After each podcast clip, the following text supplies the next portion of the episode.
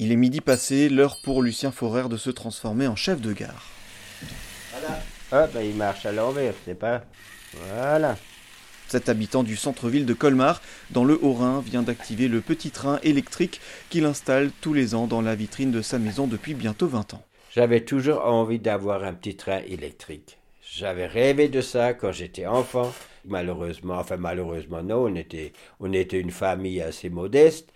Et les jouets, on ne pouvait pas se permettre d'acheter des trains électriques. Un petit train qui évolue dans un décor soigneusement créé par Lucien, des cigognes et autres ours polaires, sans oublier le Père Noël. Installé à la vue de tous, la maison de Lucien est l'une des attractions du marché de Noël ici à Colmar. Eh ben, ce qui est nouveau, cette année de nouveau, j'ai ressorti là-bas, j'ai acheté le petit patineur. Vous voyez, apparemment, il marche très bien, je suis content. Ce moulin ici, ça fait bien euh, aussi 20 ans que je l'ai. Et tous les ans, je le ressors et tous les ans, je branche, je mets de l'eau dedans et ça marche. Pour moi, c'est super. Moi, j'aime bien de l'animation. Il faut qu'il y ait quelque chose qui bouge.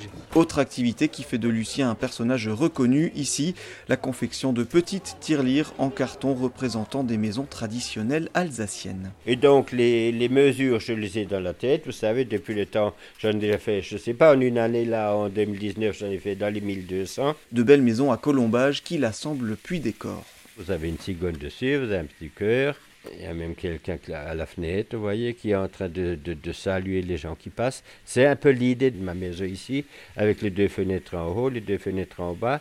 Et donc, c'est naturellement, c'est signé. Vendues 10 euros l'unité, elles permettent à Lucien de récolter toute l'année des dons pour l'association La Manne.